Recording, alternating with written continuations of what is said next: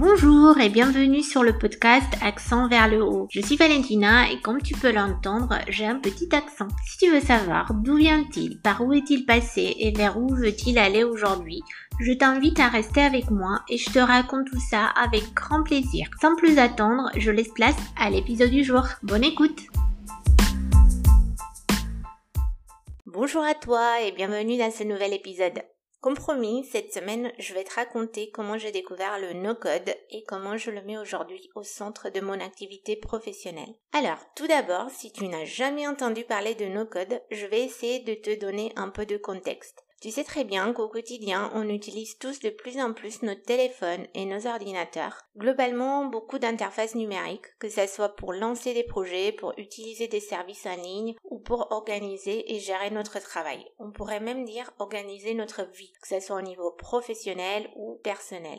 Et pour créer du numérique, bah, il faut savoir coder. Alors qu'aujourd'hui, seulement 0,3% des gens dans le monde savent coder et c'est très très peu. Il y a donc une forte asymétrie entre les besoins qu'on peut avoir sur la création numérique aujourd'hui et la proportion des gens qui maîtrisent cette compétence. Et donc les outils no-code apparaissent justement comme une solution qui vient répondre à cette asymétrie. Comme leur nom l'indique, les outils no-code sont des outils qui permettent de créer des produits digitaux assez avancés, comme des sites web, des applications, des automatisations, de manière visuelle et sans coder. On appelle ça aussi la programmation visuelle. Et techniquement, c'est très accessible parce que tout est visuel. On manipule des icônes, des images, des textes. Aussi, tout est 100% en ligne. Il n'y a rien à installer, rien à héberger. Tout est hébergé par l'outil. Il suffit juste de se créer un compte en ligne. Ensuite, on construit son projet, on le publie et on peut tout de suite le partager. Le terme no-code est apparu autour de l'année 2017, même si les outils de type no-code ont été utilisés bien avant. Et donc, que s'est-il passé en 2017 Plusieurs constats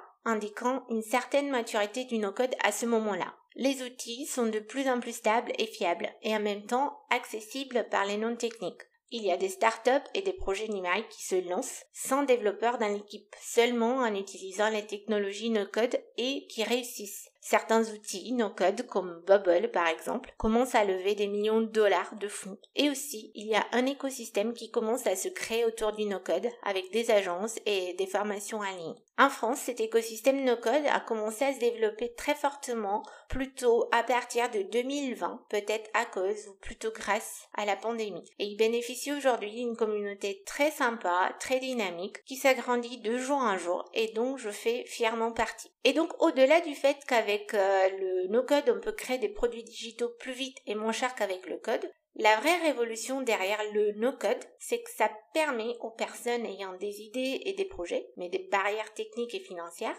de faire eux-mêmes et de lancer eux-mêmes leurs projets en toute autonomie. Le no-code enlève donc les barrières techniques et ça donne aux gens le pouvoir de créer et de donner vie à leurs projets. On parle de empowerment en anglais, je ne connais pas vraiment l'équivalent en français, mais l'idée c'est qu'il y aura de plus en plus de projets qui vont pouvoir voir le jour et ça c'est assez génial. Il y a aussi une fausse croyance comme quoi le no-code c'est la fin du code. Mais c'est pas du tout vrai.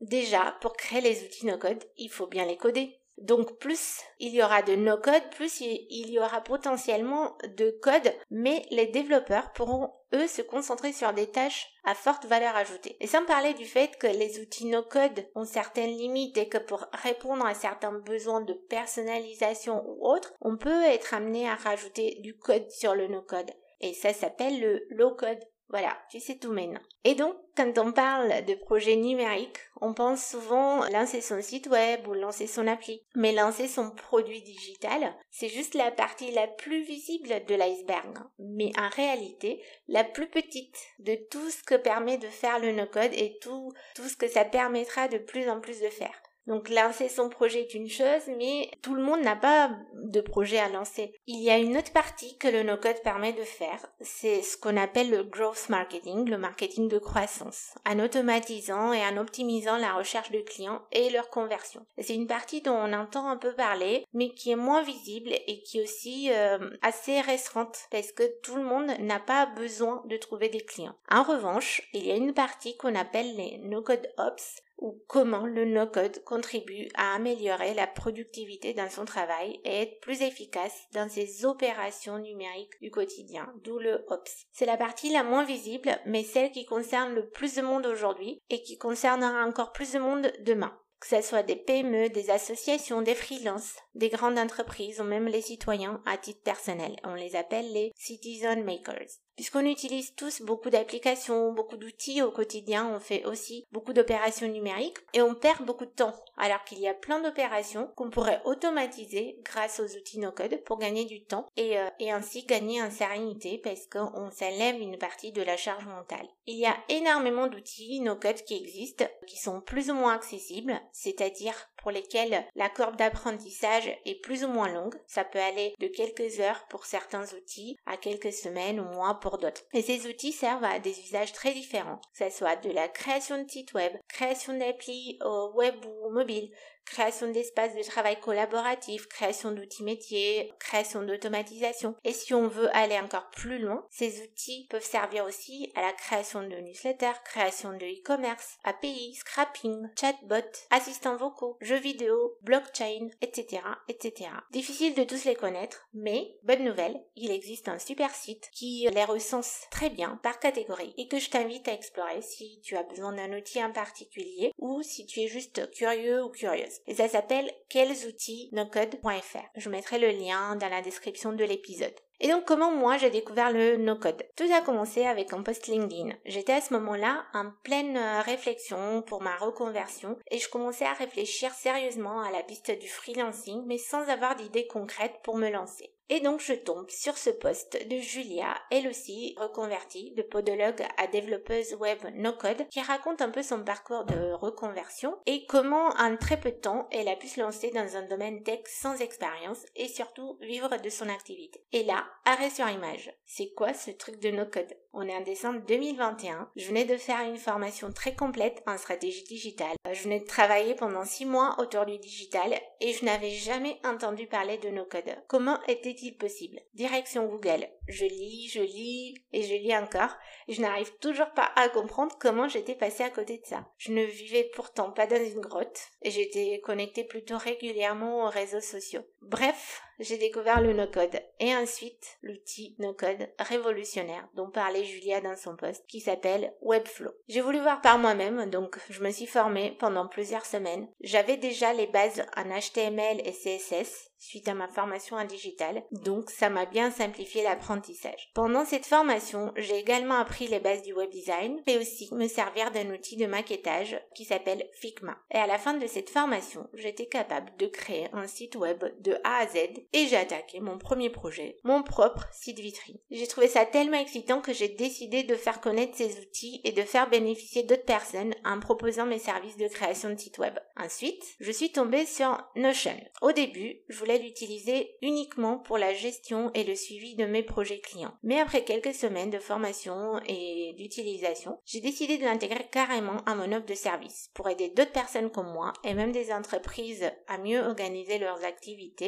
et gérer leurs projets. Et ça s'arrête pas là. J'ai continué mon exploration du no-code avec un autre outil d'organisation, et pas que, un cousin de Notion, comme j'aime bien l'appeler, et qui permet de faire des bases de données plus poussées mais aussi des automatisations natives et des dashboards très variés. Et cet outil s'appelle Airtable et on le surnomme aussi l'Excel du futur. J'ai carrément accroché, moi qui étais une ancienne fan utilisatrice euh, de pendant mes années de salariat. Airtable propose de construire des interfaces directement dans l'outil, mais il peut aussi être très facilement intégré avec d'autres outils comme Software ou Glide pour des interfaces plus avancées et personnalisables sous format web ou mobile pour créer des tableaux de bord, euh, des plateformes de mise en relation, des portails clients, etc. Les cas d'usage sont encore une fois très nombreux. Et ça s'arrête toujours pas là. Pour aller encore plus loin dans la magie du no-code, j'ai découvert qu'il y avait des outils dédiés comme Make et Zapier pour créer des automatisations bien plus avancées que celles proposées dans Airtable, en connectant plein d'outils différents entre eux et ainsi gagner beaucoup de temps au quotidien, tout en diminuant sa charge mentale. Et donc, quand j'ai découvert le no-code et toutes les possibilités que cet écosystème avait à offrir, j'ai compris que ces outils pouvaient surtout aider les petites structures qui n'ont pas les moyens mais qui en ont grandement besoin.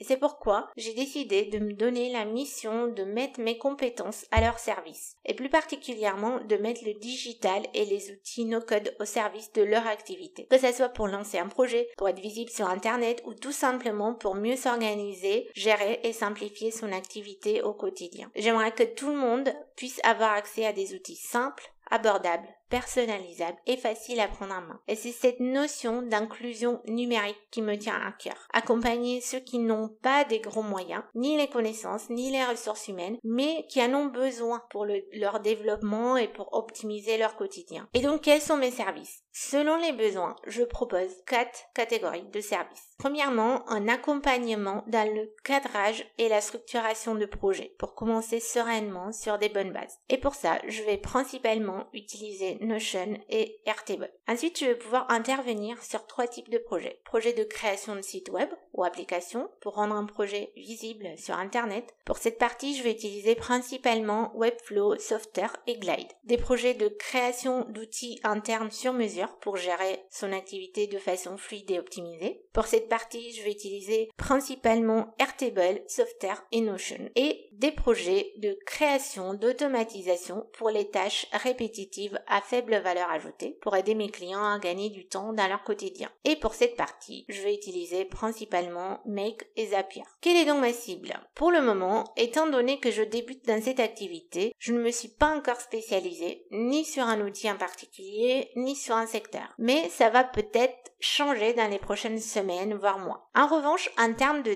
taille, je souhaite aider et accompagner les petites structures, que ce soit des TPE, PME ou des associations. J'ai déjà travaillé sur quelques projets pour des petites entreprises et associations et j'ai ressenti une énorme satisfaction à pouvoir leur proposer des solutions digitales auxquelles elles n'auraient pas eu accès sans mon intervention. Avec le no-code, c'est un peu comme si j'avais une baguette magique que je pouvais utiliser tout autour de moi. Et je dirais même une baguette magique qui se duplique à l'infini parce qu'avec une bonne documentation et une bonne formation, les différents interlocuteurs peuvent prendre en main rapidement les différents outils et les gérer en toute autonomie. Et c'est ça qui est vraiment génial. Bien sûr, si tu as des questions ou si tu veux que j'aborde plus en détail un outil ou un usage en particulier, n'hésite pas à me faire signe sur LinkedIn ou par email. Tu peux aussi prendre un rendez-vous de 30 minutes sur mon site web pour qu'on en discute de vive voix, ce serait encore plus sympa. Si tu veux découvrir un peu plus en détail mes services et mes différents projets, rendez-vous sur mon site valentinastan.com.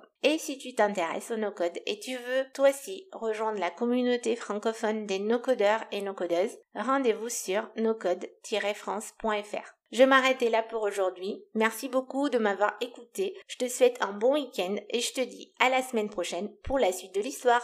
Poupik